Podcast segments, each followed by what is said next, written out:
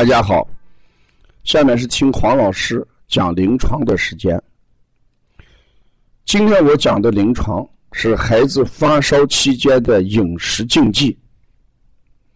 这一段时间发烧的孩子比较多，而且一烧就烧到三十九度、四十度，甚至在医院打了三天针，开始打头孢，后来呢又打的。阿奇还是降不下来，家长很焦虑。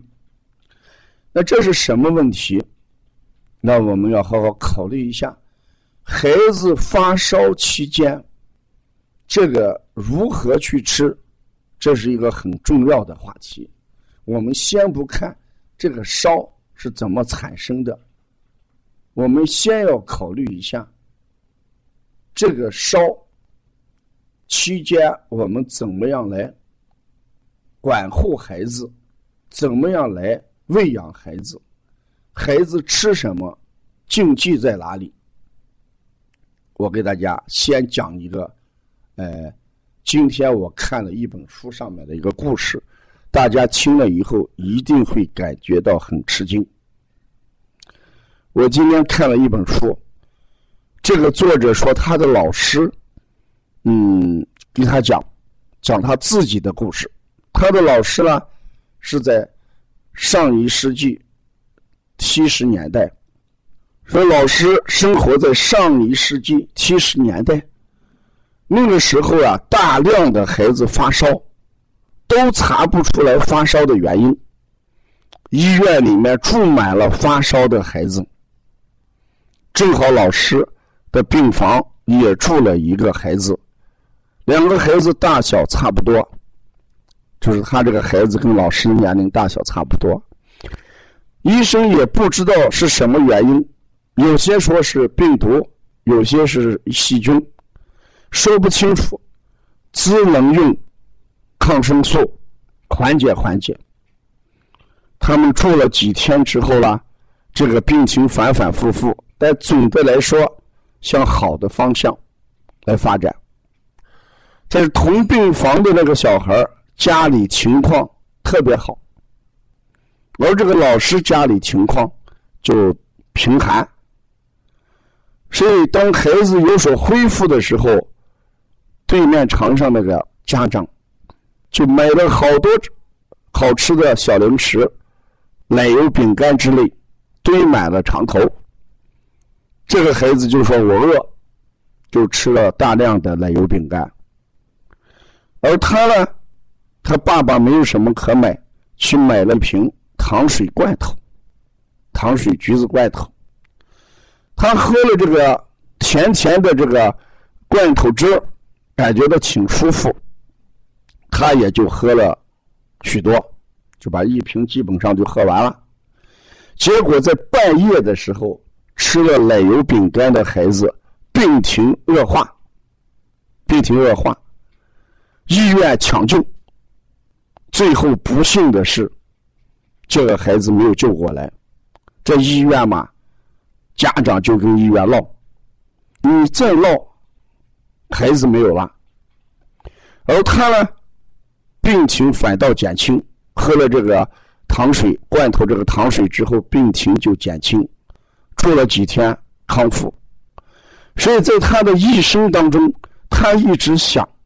为什么同样病情减轻了，而这个孩子吃了奶油饼干，却呃出了这么大的问题，连性命都没有，而自己喝了水，喝了糖水，却好了。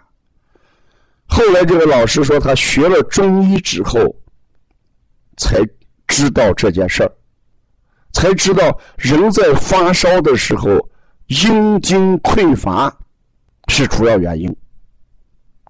而这个奶油饼干吃进去之后，它不但不能补充人体里面的阴精匮乏，反而要消化这个奶油饼干的时候还要一定量的阴精，所以这就导致阴精匮乏的基础上更加匮乏，发烧突然恶化，最后没有抢救过来。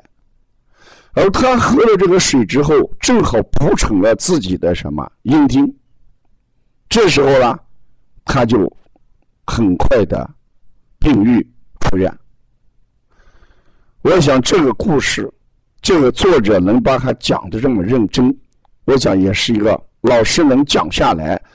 我也讲给大家听，其目的：孩子发烧期间一定要补充液体。不要吃干的饼干，更不要吃奶油饼干。如果这个事情再这个悲剧再发生的话，我想我们的父母一定是由于无知而形成的。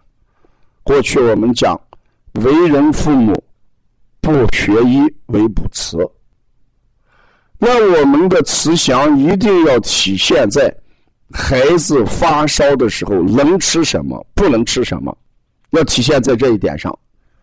不要因为条件好，孩子想吃什么就给他什么，或者觉得孩子得了几天病，没吃没喝，这个时候呢心疼，吃了大量的补剂性高热量的食物，反倒会诱发病情加重，甚至出问题。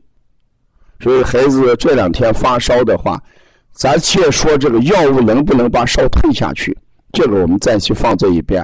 关键你要给孩子把阴茎补上，一定要给孩子多喝水啊！如果孩子体内阴茎充足，所有的脏腑功能还能够正常，人的抵抗力与疾病做斗争的能力就会增强，病了。就会一天一天往好的方向发展。如果我们没有这样做，可能会诱发加重，导致病情恶化。所以我看了这一段故事之后，呃，我觉得确实是这样。在我的临床上，我经常讲给妈妈听：孩子有病期间，不管是什么病，你都要考虑。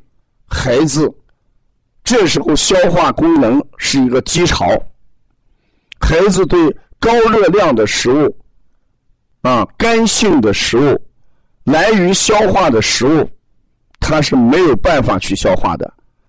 如果你给了这些东西，等于包了疾病，而伤了孩子自身。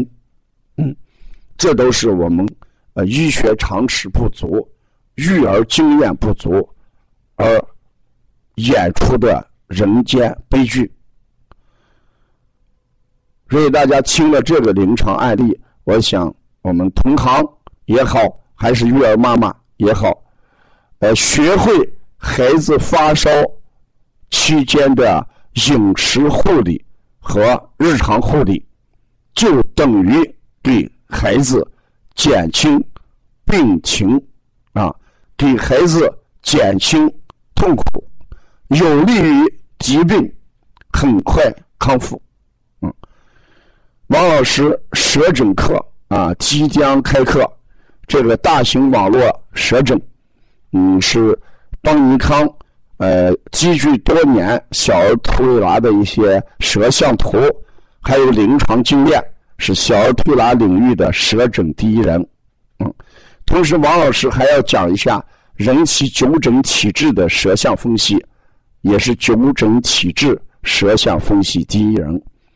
要进入这个网络课程学习，请跟我们帮小编联系。谢谢大家。